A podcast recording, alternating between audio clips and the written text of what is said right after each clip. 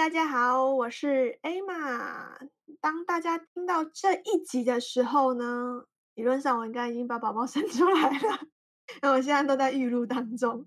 那这一集的内容其实是呃，我从开 IG 之后，很常零零星星有人会问我的问题。那在我旁边的呢，也不在我旁边。在远端跟我声音旁边的呢是小卓，小卓大家好。对，小卓这个议题应该可能你应该有问，呃，被被问过，或是你可能有好奇过，就你有想过什么零卡零食和低卡零食吃这些会瘦吗？哦，你说零卡可乐或者是什么零卡果冻啊，或是它有些就会标示它。可能原本热量是正常的热量是比较高的啦，然后后来他可能做一些配方改改版，然后变成比较低卡的。对，那你觉得吃这个有机会变瘦吗？哎，当然是有机会啊，因为假设说你在其他都不变的前提下，你只把一个东西的热量降低，那当然会变瘦啊。还是回到我们的减脂金字塔最底层的是什么？热量赤字吗？纯粹看那个就是热量就对了。对对对对。好。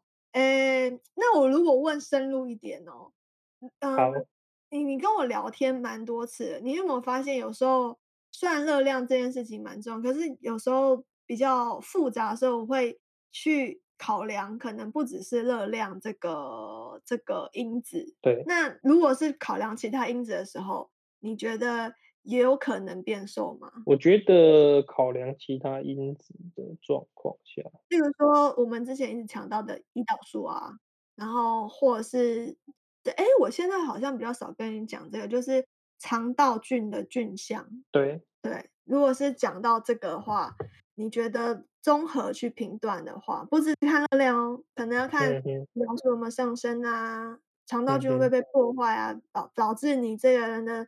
简单来说，就总归叫体质变比较弱啊，那这样会不会变瘦？我觉得，嗯，长期来看可能还是有机会吧，因为毕竟，呃，我们假设胰岛素都会提都会变波动好了，可是你吃进去的热量比较少，它就是一定会，你就是一定身体可能够吸收储存的，就是会比较少，对不对？嗯嗯，对啊。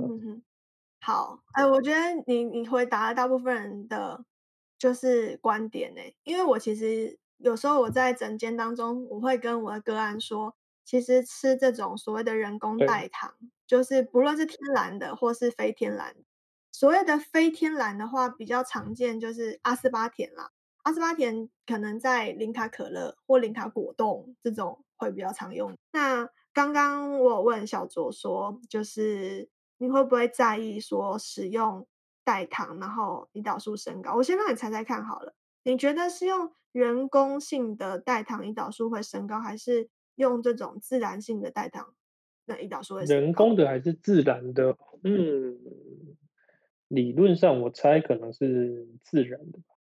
哎，你你觉得自然的原因是什么？哎，我不知道，因为自然的还是有一点点热量吧。啊，像我刚刚说，又有热量。所以理论上还是会让胰岛素上升。我猜的啦，我猜的，我不记，因为因为天然呃人工的，它就完全是一个化学物质。嗯，应该不能不能不能说化学物质啊，就是一个。对，它算是化学物质，因为它就是它就是把东西，呃，像阿斯巴甜，它就是拿很多蛋白质的呃这个生态，把它拼拼拼拼拼拼成一个就是。就是天然界没有这个 东西嘛，对不对？对，那那我觉我觉得它唯一会刺激胰岛素分泌的原因，就是因为可能就是我们可能跟我们大脑有关吧，或许我们就是接受到吃到一个甜的讯号，然后进而去刺激嘛。我猜是这样子，因为它毕竟本身实际上是没有热量的嘛。懂，所以你说自然的，你觉得应该会升高，原因是因为它本身有些热量，所以可能会让它升高。然后至于人工的，你觉得也有可能，也有可能，对，但它可能比较。对，但是它可能就比较是类似，它去影响我们的脑脑子吧？对啊，我猜。哎，你好厉害哦！你可以当科学家 了。我跟假提出假 设，是不是？对对对对，因为假设真的很完全的，很厉害。嗯，其实你讲的呃，我我不确定天然的部分是不是像你说的论述一样？因为我看到资料，它没有那么多的去探讨为什么自然的也会造成胰岛素升高，而且自然的升高不是所有类，它主要那时候有做的是那个甜菊糖，就是甜菊糖，它现在应该算是比起糖醇更热门的人工自然代糖，就是天然的代糖。那这个东西很多呃厂商啊，或是比较。强调健康的这种产品，它都会去强调说我是天然的代糖，所以我比人工的好，就是因为我呃我我比较自然嘛，因为大家听到自然就觉得好这样子，而事实上它对于胰岛素还是会升高，其实没有想象中这么的 safe 这样子。那至于人工的部分，我们刚刚提到的呃阿斯巴甜。甘蔗树都有实验做出来说，它也是会影影响胰岛素升高。可是醋黄内酯甲的话就没有特别看到资讯了。但我猜应该人工代糖都有可能还是会升高那个胰岛素，因为目前发现机制是跟小卓说的一样，就是是脑部的判断的问题，就是脑部会吃到这个甜的东西的时候，它还是会误认有糖进来。可是比较可怕的是。它误认糖进来之后，它会让胰岛素升高，去去呃代提提升它的代谢嘛，去代谢我们糖的这个需求。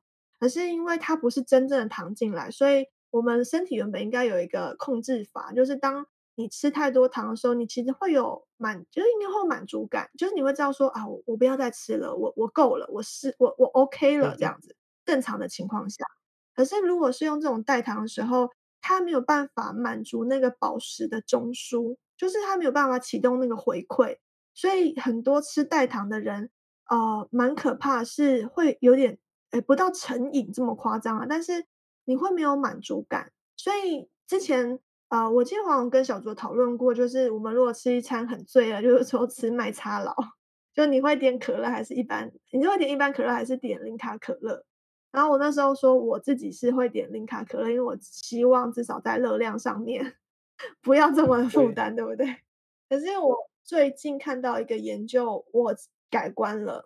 就我可能以后也会跟我的个案说，喝一般可乐，但是可能可以选的话，还是不要 选可乐比较好。我先讲为什么改观原因好了，因为在这个实验研究当中，他发现，如果你吃一个很醉的一餐，你如果搭配这种使使用代糖的饮品，它会让你的饱食中枢没有饱。所以导致你吃完这一餐的那个空虚感很重，你就会再吃更多东西。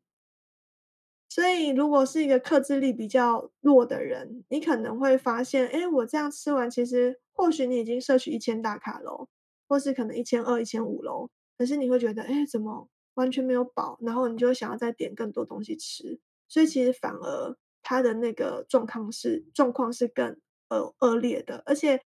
研究当中甚至有指出，零卡可乐因为会让胰岛素上升嘛，所以它会让你的那个整个吸收率更、更、更、更就没有想象中的少，其实它还是是多的这样子。那如果是一般的可乐，其实还是有一些困扰点，是因为一般的可乐它是用高果糖糖浆，它也不是蔗糖，它是另一种合成糖。那这种所谓的高果糖糖浆就是人工果糖的话，它的问题是更严重，所以我觉得无论是一般可乐或零卡可乐，其实都都蛮伤的啦。可能的话，可能要换果汁之类的，至少果汁里面它是放蔗糖。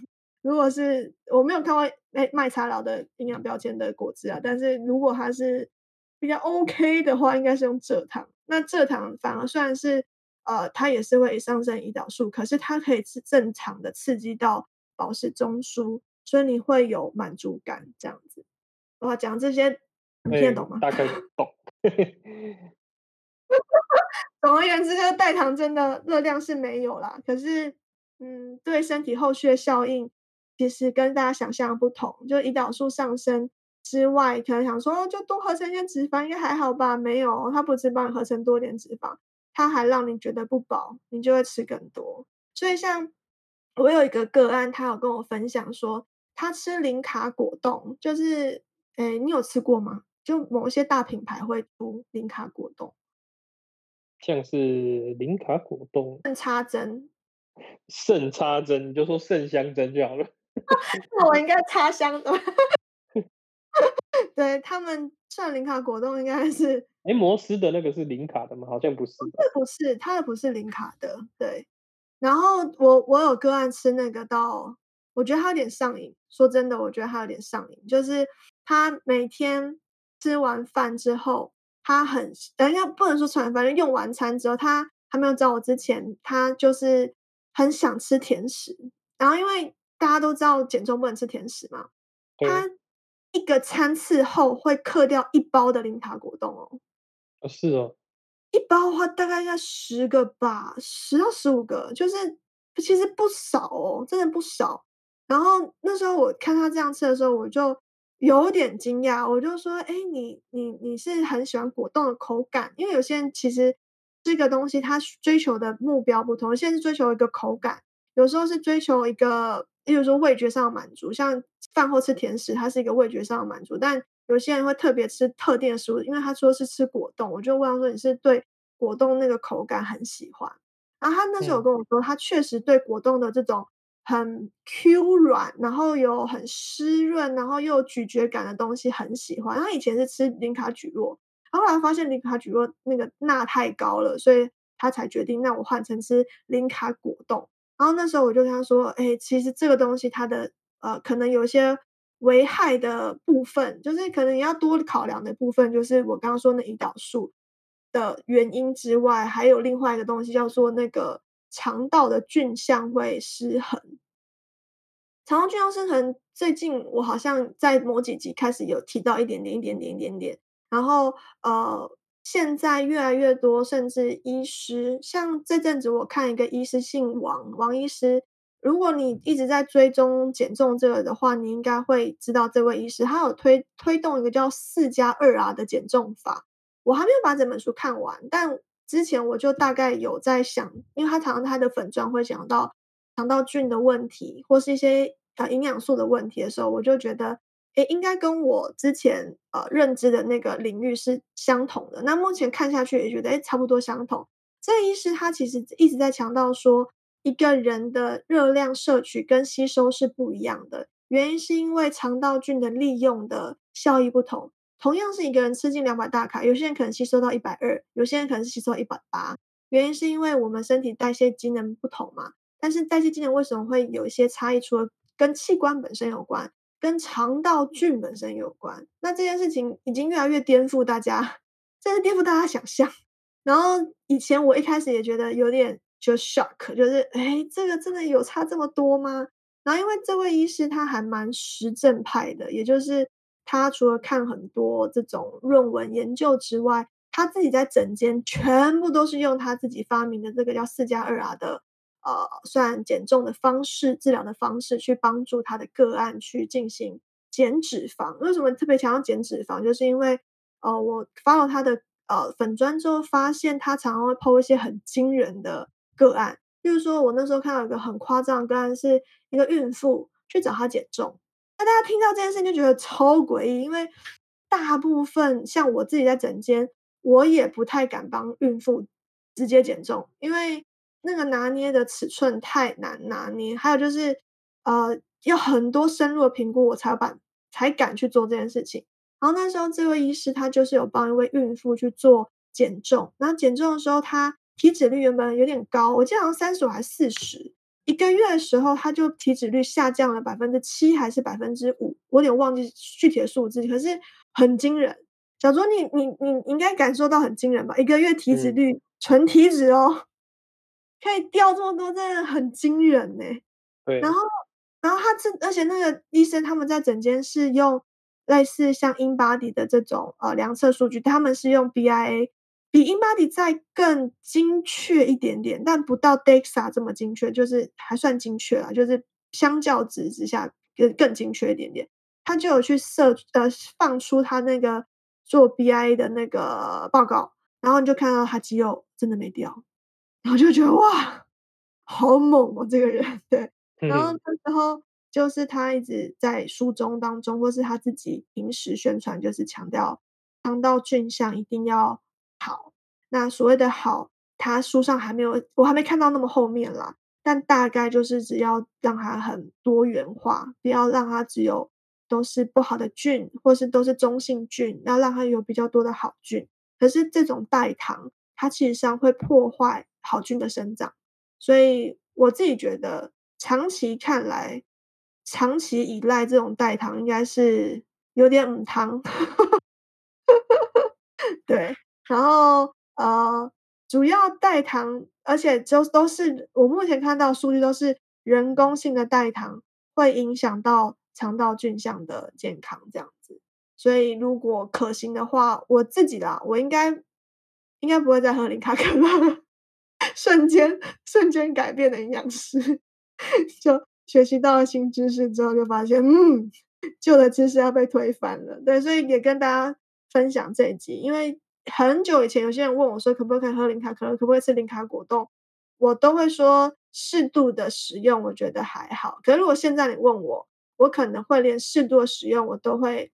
打一个嗯问号，就是我可能会没有办法建议你，因为我不太知道你的肠道健康。如果你肠道很 OK，偶尔被破坏一下还 OK，可是如果肠肠道状态不好就不 OK。那我要再次的呛小卓，之前小卓有说过他排便很顺，所以他说他觉得他肠道很好，这件事是不对的哦。所以大家大家要注意一下，就是。就是不是说你排便很顺，肠道健康就好。哎，那我问你，排便不顺，肠道就一定基本上就一定对，基本上就不一定。那至少我还没那么差嘛，我还是有可能是好的嘛。对 对对，对对 对，没错没错。好，那讲了这些之后，呃，我也要再说一下，天然的糖还是有一些疑虑啦。就像我刚刚说的，糖菊它还是会上升胰岛素，虽然糖醇类不会有。可是糖醇类有另外一个状况是，糖醇它因为它就是诶，也是一种糖分，但是也是一种碳水化合物，可是它因为没有办法吸收，所以说有些人呢本来就容易呃拉肚子的，或者是你比较容易胀气的，你吃到太多的糖醇的时候，你就会发现很容易胀气，然后严重到有些人会拉肚子。然后我讲一个比较黑心的事情给大家听。就是有些产品，无论是呃任何的，就是人工的产品，他会说：“哎，我这个可以助排泄，就是帮你大便这样子。”然后他会呃讲呃很多有的没有的行销上术语。可是如果你去看它的成分，如果你发现它在成分那个表，我们之前有说这个顺序问题嘛。如果成分的顺序放越前面，代表这个成分的物质越多。只要在那个成分的表上面，你有看到糖醇，而且它可能位置是不是这么后面，可能你要小心。这个产品它可能加了很多大量的糖醇来帮你拉肚子，而不是它的产品可以帮你拉肚子。哦，我不知道大家能不能理解。小周，你你你听得懂我在讲什么？就就像他偷加的泻药一样。说的好，就是这个意思。所以呃，我自己在筛选合作产品的时候，在我既有知识啊，我只能说我也是努力的在学习。以前我也不知道这件事情，以前我有接触过一些产品，就是哎，为什么一吃就会倾泻？然后那个呃，有些厂商他可能他也不懂，或是他可能懂，就想糊弄你这样子。他说：“就是我们产品很好啊，什么之类的。然后当自己那个知识越来越丰富的时候呢，我只要看到这样产品，我基本上都会婉拒。就我觉得它很有点不实在啦。就是你我你直接讲说你是因为糖醇让人家排泄，我觉得你标出来就好了。可是你那边讲一些 阿里不扎的话，然后说，哎，我这个产品很有效，我觉得好像不是这么适合，而且。”如果有些真的是很容易胀气、很容易拉肚子的人，吃到这个产品，你应该会非常非常不舒服。所以我觉得，就大家可以学到这个知识点，这样子。那讲了这么多，小卓你会发现，突然间 Emma 想要推导大家吃正常的糖，正常的糖啊，但是正常的糖也不要吃太多吧？对啦，对啦，就不能吃太多。然后，哎，因为我听过有一句有一句话，或者有人跟你分享过，就什么吃蜂蜜、吃蜂糖不会胖。有人有这种荒唐的说法？吃蜂蜜、吃蜂糖不会胖？真的，哎，这件事情真的很多哎，不知道是不是可能有这种事情。不知道是那个赖长辈群主就是赖图，就我真的很常看到很多哎，可是问我这个的通常都是年纪比较长的，然后我想说他们到底是从哪里收到这种资讯？是 被有机店洗脑吗？还是怎么了？就是呃，我先强调，任何的糖啊，就是天然糖，无论什么黑糖啊、蜂糖啊、啊蜂蜜呀，还有什么糖啊，我真的想不到，反正就是这种。他们呃呃，我刚刚说有机店洗脑这件事，我要先更正一下，不是所有有机店都这么做啦。但我真有遇过一些比较特殊的店家，他真的会用这样观念去跟他消费者沟通，然后那个消费者买那个产品会跟我说：“哎哎妈，这真的是可以吃吗？”然后他们买到糖单价都好贵哦，呃，不知道什么，就是很多都是蜂糖，就我不知道是蜂糖比较有空间操作还是怎么样。然后这些长辈们来就问我说：“哎，我可能假设了血糖不稳，或是我现在减重，哎，那你叫我少吃糖。可是店员说吃这个糖不会胖，那我可不可以吃这样子？这种糖都会胖，就像小周说的一样，它就是蔗糖。因为无论是蜂蜜啊，然后什么蜂糖啊，在这个化学结构上面，它就是果糖加葡萄糖去合成，这样只是合成的那个分子长得不太一样，所以它有不同的风味这样子。”那这种糖就跟你吃蔗糖一样，蔗糖也是果糖加萄糖，葡萄糖吃太多一样会蛀牙、会变胖、会有血脂、血糖控制的问题。所以说，呃，大家吃这种天然糖，无论是刚刚说什么黑糖、乱七八糟这种糖，都要有一个量的设计。那呃，那个卫福部其实是 follow 那个 H 大呃 H H T A W H O，它就是 follow W H O 的那个饮食建议说。每个人一天呢，精制糖的热量摄取是以热量的摄取百分之十为上限。小卓，你会算吗？以每天热量的摄取百分之十为上限，那这样糖要吃几克才会不超过？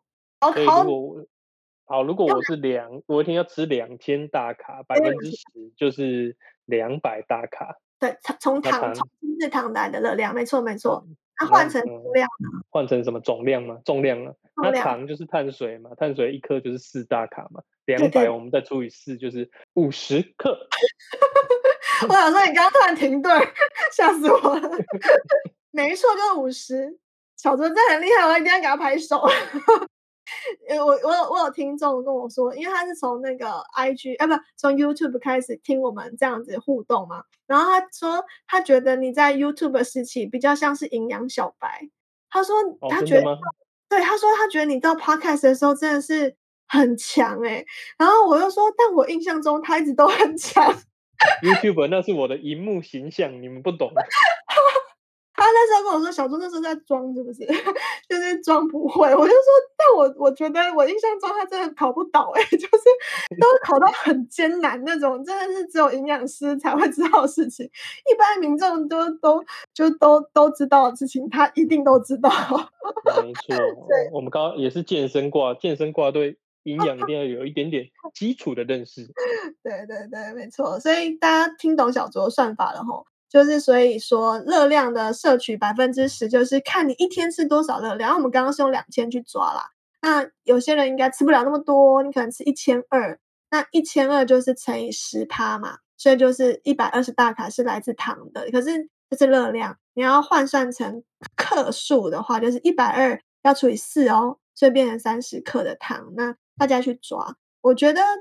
呃，这一集想要跟大家分享，其实是代糖真的有一点危险。可是，呃，如果你是偶尔使用，我觉得还是有点无伤大雅啦。就是如果像我刚刚说，你的肠道菌相是很 OK 的，你的血糖状况也是蛮好的，我觉得你不用那么紧张，你还是可以适度的搭配来使用。那天然的确实会比人工的好一些。因为在呃菌相的那个影响上，基本上是比较没有看到研究的。可是胰岛素上升这件事情，甜菊糖是有的。那糖醇就是要小心，不要用过量，你可能会有肠胃道不适的状况。那如果这些状 情况你都排除排除，我觉得你就适度的用一点点，OK 的。那如果说像 Emma 我本人，我自己对于健康需求是很高，我自己自我要求很高，而且。我也知道我肠道菌相其实没有那么好。那我之前一直都有说过，我的血糖其实没有那么稳定，我可能就不太会再持续使用代糖了。我应该会转为使用就是自然的糖。那这种无论是黑糖啦、枫糖啦、蜂蜜啦、白砂糖啦、红砂糖啦、什么黄糖啊，它们都属于天然糖。那如果硬要说可行的话，还是不要选择白糖，因为白糖它精致程度更高，那还是影响上面会呃，就是呃，既然都要吃糖了，还是多一点好的营养素进来比较好。可是黑糖跟白糖营养素有没有差很多呢？我先跟大家讲，没有，就是它们营养素的什么维生素、矿物质没有差很多，只是风味上有点不同。那大家就是不用太迷失，说我一定要选到很高单价的什么手炒黑糖。什么加拿大进口蜂糖，就没有没有没有那么那么那么那么那个 那样子，对对对。那至于人工果糖，绝对不要选，千万不要选，因为这又是另外一个很讨人厌的议题。我们之后可以再多聊聊这样子。好，所以糖的摄取的话，有一个上限可以让你参考，就是每天热量摄取百分之十。那如果你是在这个范围以内呢，我觉得都无伤大雅，适度一下还不错。那讲到这个，都最后补充一件事情，就是长期使用人工代糖的人，在味觉上面会呃错乱，也就是像我刚刚说那个零卡果冻的个个案，他因为长期的依赖这种人工代糖在吃他的甜食，满足他的这个需求，其实他有跟我反映，他吃到天然的糖的时候，他都觉得很不甜。所以它都要加更多糖进去，那这是真的是实际上，呃，研究上面有发现到的。因为人工代糖的甜度其实都会是比一般蔗糖大概几百倍起跳。例如说刚刚说的蛋白粉里面的那个蔗糖，呃，那个甜度蔗糖数，它是一般蔗糖的六百倍。它加的热量当它这样量一定要少，很少很少很少。可是当我们习惯那种呃甜度的刺激的时候，换成我们要吃一般糖的时候。你可能无形当中会吃到过量，你才有办法达到同样的满足，所以这也是要跟大家就是呃知识更新的部分，就是代糖这件事情有蛮多考量点的。嗯，假如听完这些之后，我相信你本来就没有在使用代糖啊，偶尔还是会喝零卡可乐啊。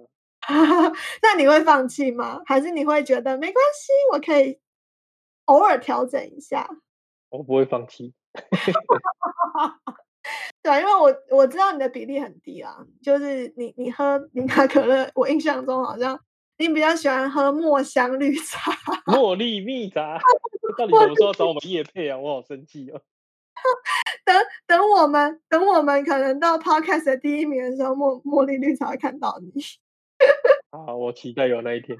好好的，那我们今天这一集就是短短的，但是。